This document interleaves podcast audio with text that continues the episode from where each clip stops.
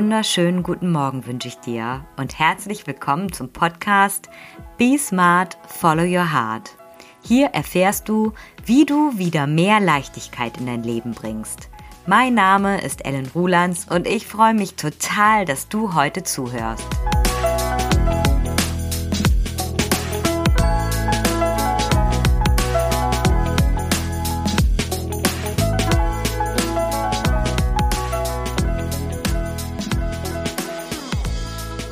Lerne wieder zu träumen.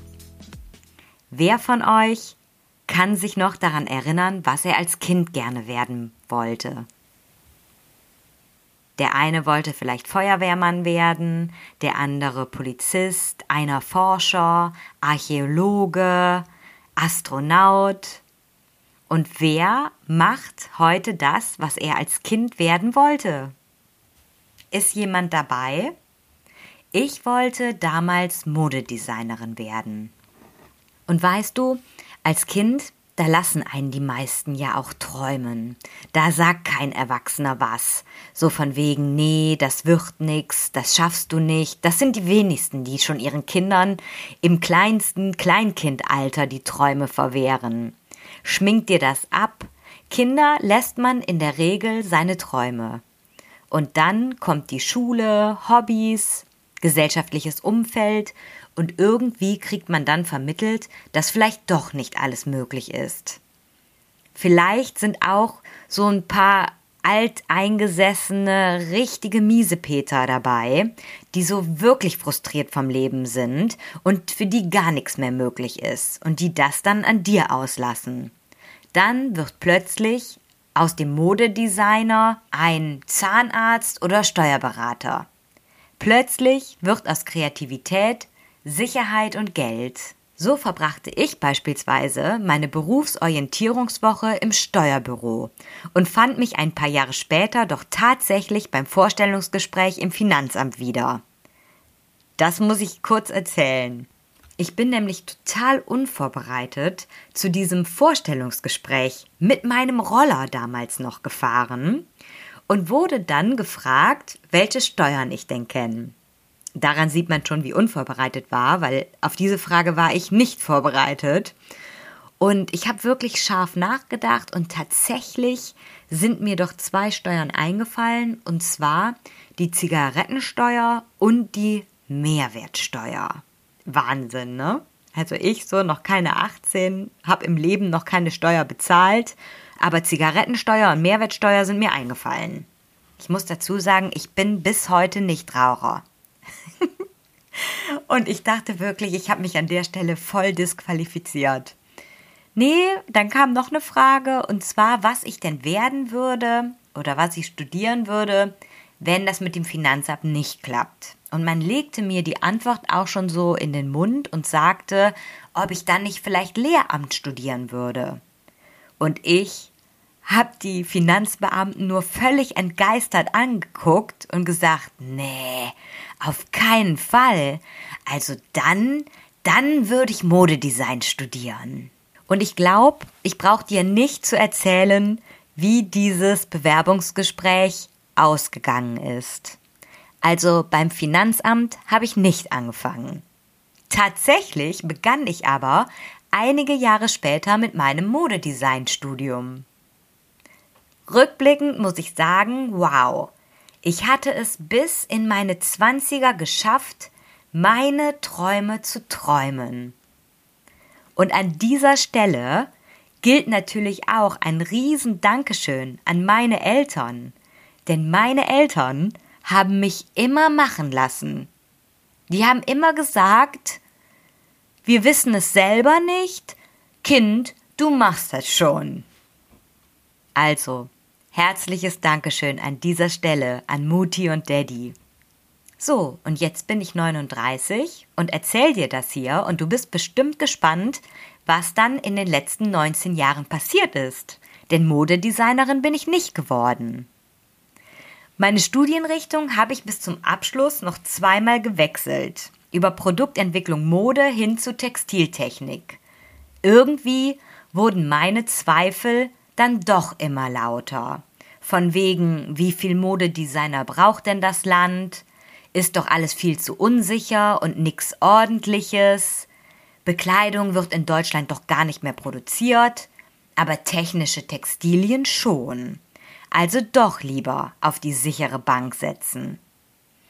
Und nach dem Studium habe ich doch tatsächlich im 15 Kilometer entfernten Hückelhofen einen Job gefunden. Und ich dachte, das ist der Jackpot meines Lebens. Super bequem, schön bei Mutti und Daddy wohnen bleiben und Geld verdienen. Und ganz wichtig, sparen, sparen, sparen. Der nächste Traum bestand jetzt darin, meinen Freund dazu zu bringen, mich zu heiraten, ein Haus zu bauen und Kinder zu bekommen. Macht man ja schließlich so auf dem Dorf. Was mir aber immer erstaunlich wichtig blieb, war der Job. War das meine Exit-Strategie?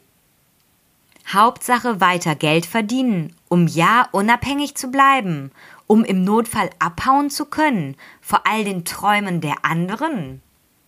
Doch diese Träume wurden zunehmend auch immer mehr meine.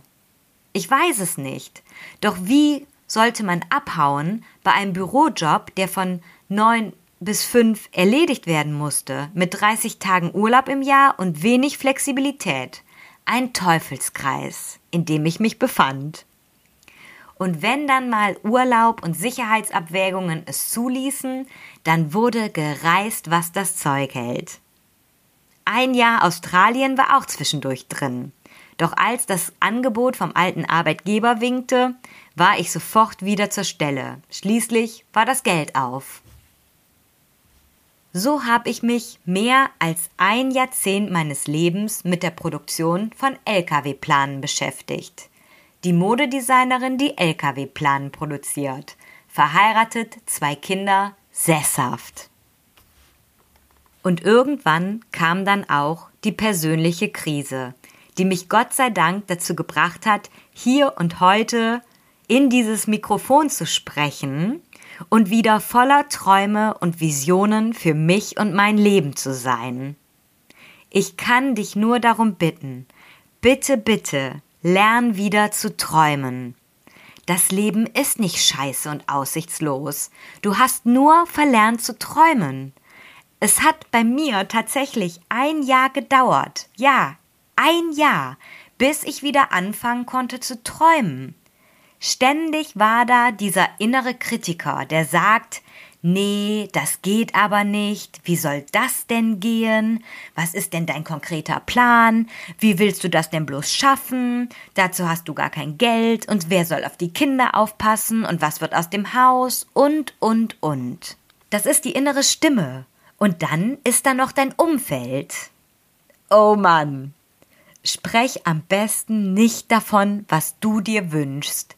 Du siehst die Bewunderung in ihren Augen und dann taucht er auf. Der erhobene Zeigefinger. Dann werden Fragen laut und das Aber, Aber, Aber kommt. Aber es sind ja auch nur Fragen, die dir schließlich helfen sollen. Wie soll dir denn ein Mensch mit Beamtenstatus erklären, wie du dich am besten selbstständig machst und dich dazu empowern, es auch durchzuziehen und sich vielleicht über die ein oder andere Unwegsamkeit hinwegzusetzen, an dich zu glauben und das zu tun, wovon du träumst. Kann mir jemand sagen, wie das gehen soll? Das heißt, die erste Aufgabe ist es, diese beiden limitierenden Faktoren abzustellen. Ein limitierender Faktor sind deine negativen Gedanken, dein innerer Kritiker und auf der anderen Seite ein negatives Umfeld, welches dich dauernd demotiviert und an allem nur das Schlechte sieht. Versuche dich frei zu machen von deinen negativen Gedanken, deinem negativen Umfeld, um herauszufinden, wovon du träumst. Kennt ihr sie noch, diese grenzenlosen Träume ohne Realitätsbezug? Wie Kinder sie halt haben. Sowas wie, ich bin bei der nächsten Elon Musk Weltraummission dabei und dann trinke ich Champagner auf dem Mond. Oder ich sitze demnächst bei Ellen DeGeneres und erzähle meine Geschichte. Ich lebe in einer Luxusvilla auf Mallorca mit Infinity Pool. Ich stehe auf den Bühnen dieser Welt. Ich lebe im Wohnmobil. Oder, oder, oder. Doch wie kannst du wieder dahin kommen? Wie kannst du es lernen, deine negativen Gedanken zu transformieren, sie abzuschütteln? Zunächst fange mal an, deine Gedanken zu beobachten.